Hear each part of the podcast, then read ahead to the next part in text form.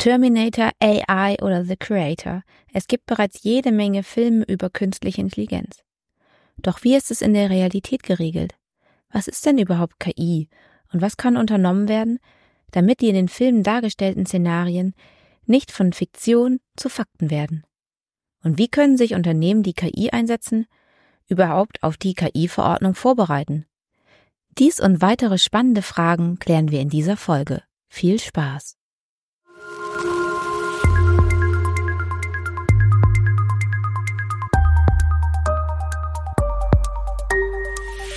ISMS Explain. Informationssicherheit einfach erklärt. Hallo und herzlich willkommen zu unserem Podcast ISMS Explain. Mein Name ist Natalia. Heute haben Saskia und ich ein Thema mitgebracht, das aktuell große Aufmerksamkeit findet. Es geht um die KI-Verordnung. Ende des letzten Jahres hat es einen lang ersehnten Durchbruch gegeben. Viele Kritiker und Experten haben dies lange gefordert und am 9.12.2023 kam dann die Pressemitteilung, dass das Europäische Parlament und der Rat der EU sich auf das Gesetz über die künstliche Intelligenz politisch geeinigt haben. Ähm, jetzt, drei Monate später, wie ist denn da der aktuelle Stand, Saskia? Genau, ja, also ähm, spannendes Thema haben wir heute auch von mir erstmal Hallo. Ähm, ja, also der finale Text tatsächlich liegt noch nicht vor von der KI-Verordnung. Ähm, es gibt halt schon Entwürfe und ähm, zunächst soll noch das Feintuning so ein bisschen, ähm, das Feintuning der Formulierung so ein bisschen erfolgen. Dann muss auch nochmal das EU-Parlament und der Ministerrat abstimmen, was eigentlich eher nur rein formell erstmal angesehen wird. Genau, also wir gehen davon aus, dass es keine großen Änderungen mehr geben wird. Und ja, wird dann ähm, voraussichtlich Februar 2024 in Kraft treten. Also ja, genau. Kleine Info noch, wir, ähm, wir nehmen jetzt den Podcast im, im Februar auf, aber ausgestrahlt wird er tatsächlich erst im März, Anfang März. Und ja, kann sein, dass, ähm, dass ihr dann schon mehr wisst als wir, wenn, wenn der Podcast rausgekommen ist. Ja, wir schauen mal, ob es tatsächlich so eintrifft. Genau. Ähm, laut der Ratspräsidentin ähm, ist dieser Moment historisch. Kannst du erklären, warum dieser Moment historisch sein könnte oder ist? Äh, ja, genau. Also die, ähm, die Ratspräsidentin, um sie mal zu zitieren, ähm, das EU-Gesetz über die künstliche Intelligenz ist der erste umfassende Rechtsrahmen für künstliche Intelligenz weltweit. Das heißt, wir wissen ja, dass es bereits ähm, künstliche Intelligenz gibt, dass da schon geforscht, entwickelt und dass es eingesetzt wird, aber es hat bisher noch keine Regulierung ähm, hinsichtlich gegeben und naja, diese Verordnung ist auch von vielen ähm, Kritikern ähm, lang ersehnt worden. Und deswegen ist es tatsächlich so als historischer Moment zu betrachten, weil es vorher da noch nichts, keine ähm, Unternehmung in die Richtung gegeben hat. Ja, das klingt dann erstmal beeindruckend. Äh, aber magst du kurz erläutern, worum es bei der KI überhaupt geht? Ähm, wir sind da ja vorhin direkt eingestiegen mit der Meldung. Genau. Ähm, ja, also KI hat ja jeder irgendwie schon mal gehört und es gibt ganz viele, ganz viele Filme, die sich auch äh, mit dem Thema befassen, auch schon welche, die keine Ahnung 20 Jahre alt, 20 Jahre alt sind, wenn man da irgendwie an AI, künstliche Intelligenz oder solche Filme äh, denkt. Aber genau, also um das so ein bisschen abzukürzen, ähm, als KI bezeichnet man die Fähigkeit einer Maschine, menschliche Fähigkeiten wie logisches Denken, Lernen und Planen und Kreativität zu imitieren. Das heißt, ähm, man kann sagen, dass die KI lernt äh, aufgrund von Analysen ähm, von früheren Aktionen ihr Handeln anzupassen. Das heißt, sie ähm, entscheidet dann immer wieder neu aufgrund von dem Wissen, was sie sich äh, aneignet. Also die hat dann auch so so ähnlich wie das funktioniert so ein bisschen wie wie das menschliche Gehirn auch. Das heißt, äh, eine gute KI hat ähm, basiert auf sehr guten Informationen oder aus ganz vielen Informationen. Könnte man das so sagen? Ja, genau, so, so könnte man das sagen. Tatsächlich ist es dann aber auch immer so der Punkt, ähm, wo man gucken muss, weil es ist ja tatsächlich nur eine KI, es ist ja nur eine künstliche Intelligenz und es kann dann tatsächlich sein, dass sie aufgrund von ähm, Informationen, die sie bekommt und die sie sich holt, dann aber auch mal Fehlentscheidungen trifft. Ne? Also wenn man zum Beispiel irgendwie ihr hundertmal ein Waschbärbild zeigt, dann kann sein, dass sie dann vielleicht auch mal irgendwie ein Faultier als ein Waschbär erkennt. Also es ist tatsächlich trotzdem auch fehleranfällig. Aber schon so ein bisschen wie das menschliche Gehirn, wie du schon gesagt hast. Mhm. Ja, genau, genau. Also man kann ja auch bei Kindern mal davon ausgehen, dass sie dann vielleicht auch in die Situation kommen, wo sie ein Tier falsch erkennen. Also es ist tatsächlich auch so, dass sich da dann auch immer wieder, also wie man sich das im menschlichen Gehirn vorstellen kann, ne? Genau, diese Verknüpfung.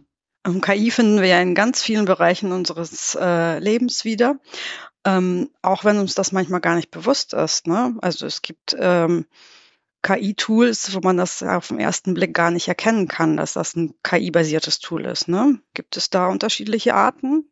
Kann man da ja, genau. definieren? Genau, ja, das ist ganz spannend tatsächlich, weil ähm, KI, da denkt man ja immer irgendwie an tatsächlich das, was man auch in Filmen sieht. Aber vielen Menschen ist vielleicht gar nicht bewusst, dass KI schon um uns drum ist und dass wir das auch schon nutzen. Zum Beispiel bei ähm, im, wenn wir uns bei, bei einmal Software angucken, dann bei den virtuellen Assistenten, Alexa und, und Siri und Co., dass das auch KI ist, dass da eine KI hintersteckt oder ähm, bei Bildanalyse-Software zum Beispiel, die aufgrund von KI entscheidet oder Suchmaschinen, ähm, wenn es darum geht, ähm, Suchergebnisse ähm, naja, nutzerfreundlicher zu gestalten, beziehungsweise schneller das, das liefern zu können, was, wo man denkt oder wo die KI denkt, dass das das ist, was den Nutzer interessiert. Ne? Das sind auch ähm, Sachen, wo die KI dann aus den Anfragen lernt, um dann ja die nur die relevanten Ergebnisse zu liefern. Genau, und dann unterscheiden, also dann haben wir einmal diese Software und dann gibt es noch den anderen Bereich, das ist so eingebettete KI, nennt man das. Das finden wir in autonomen Autos, das finden wir in ähm, intelligenten Navigationssystemen, äh, in Robotern.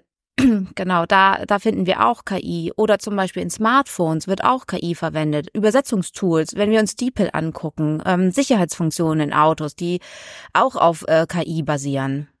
Wahrscheinlich wird in Zukunft unsere Herausforderung auch sein, dass man die KI als solches erkennen möchte oder muss oder auch äh, vielleicht auch gesetzlich geregelt werden muss, dass man KI sofort erkennen kann, wenn man der begegnet, weil momentan, wie wir schon gesagt haben, weiß man nicht immer, ob wir mit KI zu tun haben oder nicht. Ne? Ähm, ja, was sind überhaupt die Inhalte so einer KI-Verordnung? Worum geht es da und was genau möchte man denn überhaupt regulieren? Wo wir jetzt ja wissen, KI ist überall um uns drum und du hast ja auch schon gesagt, man muss wissen, dass man mit KI interagiert und das ist auch irgendwie so ein bisschen das Problem, dass man hier mit der KI-Verordnung versucht, einen risikobasierten Ansatz zu finden. Das heißt, wir kategorisieren erstmal die KI, die wir haben, in verschiedene ähm, Abstufungen. Wir haben zum Beispiel Systeme mit minimalem, geringen Risiko.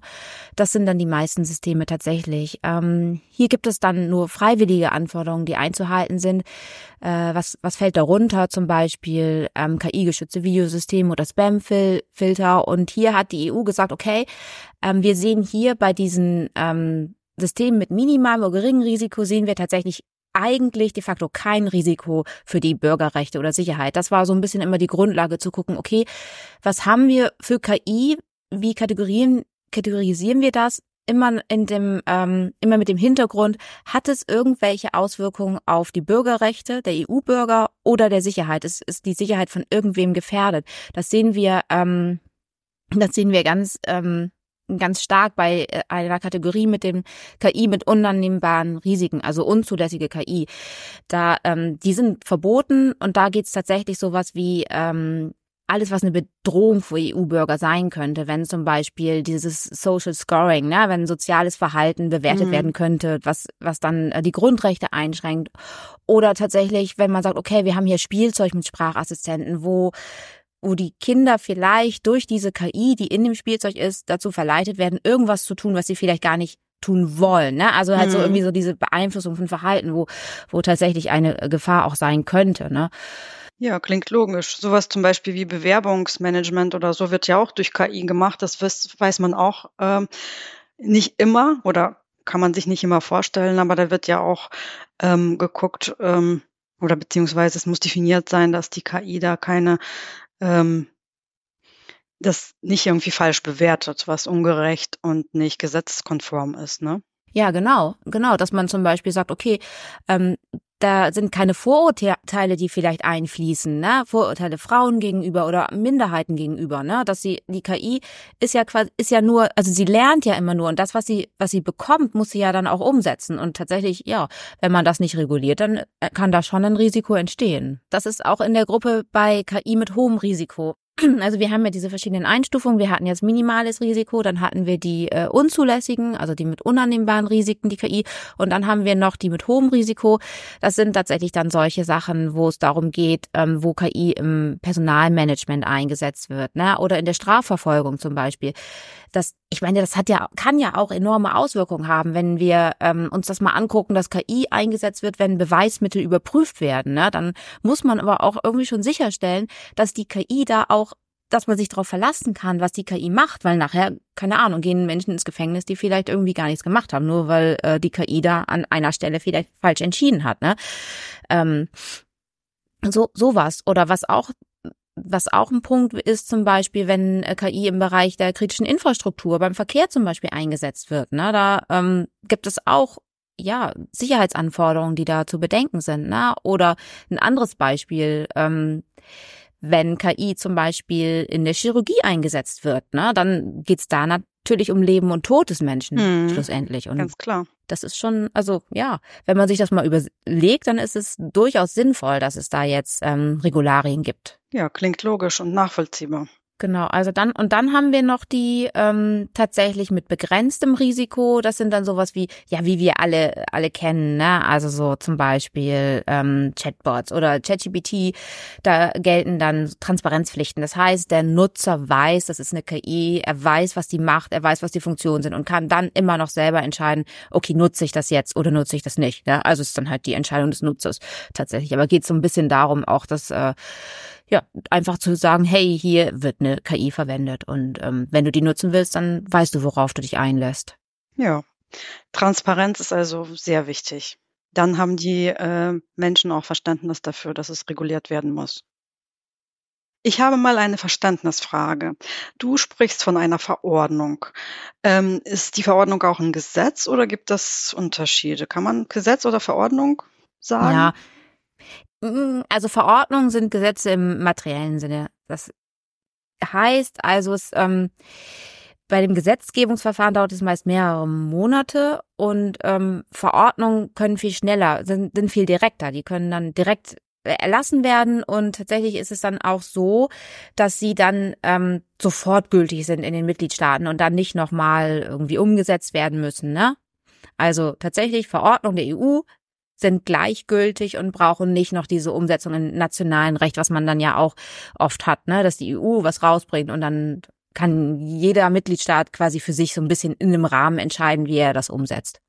Hm, ich glaube, das ist, macht auch ein Expertenteam dann, ähm, der sich mit dem Thema ganz genau ähm, befasst, der kann so eine Verordnung auch ähm, an, an dieser Verordnung arbeiten, während beim Gesetz arbeitet dann das Par Parlament daran und dann dauert es natürlich länger, weil sie ja auch viele Gesetze erlassen müssen. Ne? Und deswegen geht es auch meistens schneller, eine Verordnung. Ja, genau. Und das ist ja auch sinnvoll, gerade bei so einem Thema, dass sich da ein Expertenteam mit auseinandersetzt, ne? Genau. Okay, verstehe. Gibt es Informationen zu den Inhalten der aktuellen Fassung der KI-Verordnung? Ähm, dabei interessant ist, ob alle Punkte aus dem Kommissionsentwurf auch berücksichtigt wurden oder ist da irgendwas Neues eingeflossen, was uns jetzt überraschen könnte? Hm, ja, also es wurde tatsächlich ähm, aus einer journalistischen Quelle eine neue Fassung geleakt. Ähm, ja, noch gar nicht so lange her, vor, vor drei Wochen. Und ähm, es gibt tatsächlich Änderungen in diesem, in dieser geleakten ähm, Fassung ja, was wir, was da jetzt tatsächlich draus wird, das, das werden wir ja dann sehen, wenn es dann ähm, verabschiedet ist. Aber ja, also man spricht tatsächlich davon, dass dieser neue Entwurf neue, neue Änderungen, beziehungsweise weitreichende Änderungen, kann man schon fast sagen, beinhaltet. Und dann sind wir mal gespannt. Jeder möchte schon einen Blick drauf werfen und es äh, ist natürlich spannend zu wissen, äh, was da jetzt neu hinzugekommen ist. Genau, ich weiß nicht, vielleicht können wir das auch äh, mit in die Shownotes packen. Ich weiß nicht, was meinst du? Ja, den Artikel können wir gerne in die Shownotes packen, ja. Genau, dann könnt ihr schon mal ein bisschen stöbern, was es da für Änderungen gegeben hat. was heißt das denn? Wir haben jetzt einen Entwurf. Bedeutet das, dass Unternehmen schon mit der Umsetzung loslegen können oder sollten sie lieber warten, bis dann die Verordnung in Kraft getreten ist? Ja, also man sollte tatsächlich jetzt schon mit den Vorbereitungen beginnen, weil nach Inkrafttreten greifen die ersten Verbote dann bereits nach sechs Monaten. Das heißt, der, ähm, der Zeitraum ist ja relativ gering. Ne? Sechs Monate wissen wir alle, das ist jetzt nicht wahnsinnig viel Zeit. Und deswegen sollte man jetzt schon mal ähm, langsam anfangen zu gucken, okay, wo setze ich KI ein? Kann ich das irgendwie ähm, kategorisieren? Äh, ich betrachte es in meiner Risikoanalyse zum Beispiel. Also auf jeden Fall sollte man sich da da schon ähm, mit beschäftigen. Ja, und welche Unternehmen sind betroffen? Welche Unternehmen müssen besonders handeln? Oder ähm, wie können auch solche Verbreitungsschritte aussehen? Mm, genau, tatsächlich kann man sagen, die KI-Verordnung betrifft jedes Unternehmen, das in der EU KI-Systeme entwickelt oder dessen Angebote, Produkte oder Dienstleistungen ähm, auf KI-Basis beruhen. Das heißt, in irgendeiner Form etwas mit KI anbietet. Und natürlich auch, wer die Ergebnisse von KI-Systemen nutzt, ist dann auch, ähm, ja, ist auch quasi mit drin im Anwendungsbereich. Mhm. Genau, und wie wir eben schon festgestellt haben, sollte man erstmal gucken, okay, was habe ich überhaupt? Was benutze ich überhaupt für KI-Systeme? Und dann einmal ähm, in Risikoklassen klassifizieren. Ja, das haben wir bei uns ja auch schon getan. Wir haben uns äh, vor einem Jahr angefangen, da Gedanken drüber zu machen oder uns zu informieren und äh, um uns dann auf die KI-Verordnung vorzubereiten. Ähm, hast du einen Überblick, was wir schon alles umgesetzt haben oder was wir alles schon getan haben bei uns im Unternehmen? Ähm, ja, genau. Also tatsächlich muss man nochmal sagen, dass ähm, vor der KI-Verordnung nein, oder beziehungsweise auch zusätzlich zur KI-Verordnung gilt, ja trotzdem die DSGVO auch, ne? Also der Umgang mit personenbezogenen Daten gilt ja auch genauso, wenn man ähm, wenn man KI nutzt. Das heißt, da ist ja auch schon so ein bisschen was mit mit drin, ne? Ähm, also andere Vorgaben, die ähm, da auch mit reinspielen, dass man tatsächlich das betrachten sollte. Ne? Also dass man tatsächlich äh, Richtlinien schreibt für die Nutzung von KI. Ähm, und dann ist ja auch dieses Thema zum Beispiel, was ja auch viele Unternehmen kennen, ChatGPT, was ja auch eine KI ist. Und als das aufkam, wollten das ja auch alle nutzen. Und ähm, klar, für sowas müssen auch müssen auch äh, Regelungen äh, getroffen werden. Ne? Inwiefern darf man das nutzen? Was darf man da überhaupt von verwenden und in welchem Umfang? Genau. Und ja. Ja, es können ja dadurch auch Urheberrechtsverletzungen entstehen, ne, wenn man solche die Ergebnisse einer KI-basierten Software dann nutzt und die dann eventuell an den Kunden weitergibt oder irgendwo äh, veröffentlicht. Ne? Ja, genau, definitiv, ne? Also darum geht's auch. Und dann geht's natürlich auch darum, ähm, was, was, was kann man da eingeben oder was gibt man da ein, ne? Also es ist ja, haben wir ja bei DeepL zum Beispiel auch, ne? Ähm, dass man da auch das ein bisschen einschränkt. Okay, du kannst jetzt nicht jeden, jeden Text da äh, übersetzen lassen, sondern musst halt auch gucken, was habe ich da für Daten überhaupt, die ich da eingebe, ne? Welche Klassifizierung haben die? Ne? Was sind mit mhm. personenbezogenen Daten und sowas? Und das sind alles Sachen, die man, äh, die man ja schon vorher ähm, betrachtet haben sollte, im besten Fall. Mhm. Ja, welche Herausforderungen hatten wir oder Fragen am Anfang, kann ich vielleicht mal erzählen. Ähm, ja, als erstes hatten wir auch Informationsbedarf. Sind wir betroffen? In welchem Umfang sind wir betroffen? Äh, welche Technologien nutzen wir überhaupt? Gehören die in die Kategorie KI oder nicht? Aber zum Glück kennen wir eine sehr kompetente Anwaltskanzlei und ähm, die ist äh, auf Datenschutzrecht spezialisiert und beschäftigt sich auch mit der KI-Verordnung oder hat sie die ähm, Entwürfe schon studiert und unser Rechtsanwalt hat uns für uns so ein Webinar organisiert und hat uns schon mal die alle Aspekte erläutert und ein paar Handlungsempfehlungen an die Hand gegeben und diese haben wir dann nach und nach umgesetzt. Also wir haben uns jetzt schon seit einem Jahr beschäftigen wir uns immer wieder damit und holen uns neue Informationen ein. Ähm, und Saskia, du bist ja viel bei Kunden unterwegs und unterstützt auch Unternehmen bei der Einführung der ISO 27001 und äh, bei der Umsetzung äh, der TISAX-Anforderungen. Haben sich andere Unternehmen auch schon Gedanken um das KI-Thema gemacht, äh, beziehungsweise fließen KI-Themen jetzt mittlerweile verstärkt in die Risikoanalyse mit ein? Du hast da einen Einblick in andere Unternehmen. Kannst du da ein bisschen berichten? Ja, genau. Also es ist ungefähr so ähnlich wie bei uns, wie bei Arbeit auch, dass wir, okay, dass wir sagen, was haben wir denn überhaupt, was nutzen wir überhaupt an KI? Ähm, ja, klar, im klassischen Fall ist es dann tatsächlich auch DeepL und ChatGPT, was auf jeden Fall in den meisten Unternehmen dann auch genutzt wurde und dass man da dann ja Regelungen, äh, wie ich schon gesagt habe, ne, dass man da ähm, Richtlinien schreibt, dass man da Regelungen trifft und dass man tatsächlich auch ähm, die Mitarbeiter sensibilisiert, weil das ist ein ganz wichtiger Punkt. Die die beste Richtlinie nutzt nichts, wenn das dann anders umgesetzt wird, ne? Ähm, genau und natürlich auch die Aufnahme ähm, in die Risikoanalyse, die Betrachtung und dann die Ergreifung von Maßnahmen. Genau. Ja, super. Das heißt, ähm, KI, ähm, das Thema KI beschäftigt jetzt viele Unternehmen. Mhm, genau, und was ja auch gut ist, ne? Also gut, dass man sich damit auseinandersetzt. Ja. Ja, was wollen wir jetzt unseren Zuhörern noch auf den Weg geben? Ja, jedes Unternehmen kann, falls noch nicht getan, sich mit den Vorbereitungen beschäftigen und auf die finale Version der Verordnung warten, bis die veröffentlicht ist. Ähm, wir haben ja gesagt, dass die voraussichtlich im Februar 2024 in Kraft tritt. Zum aktuellen Punkt, Zeitpunkt, wo wir die Aufnahme jetzt machen, am 15.02.2024 ist das leider noch nicht soweit, aber wir informieren euch, falls es soweit ist, bei der Ausstrahlung unserer Podcast-Folge. Und sobald die Verordnung in Kraft tritt, wird es sicherlich auch weitere Handlungsempfehlungen durch die Experten geben. Äh, wir kennen ja äh, von der DSGVO DSGVO, die Datenschutzkonferenz online.